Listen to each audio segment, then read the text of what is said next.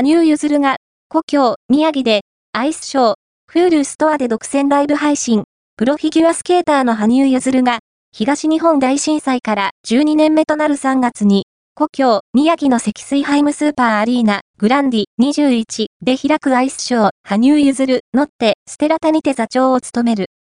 3月10日から12日の3日間で、宮城でのアイスショーはプロ転向後初。公演はフールストアで独占ライブ配信される。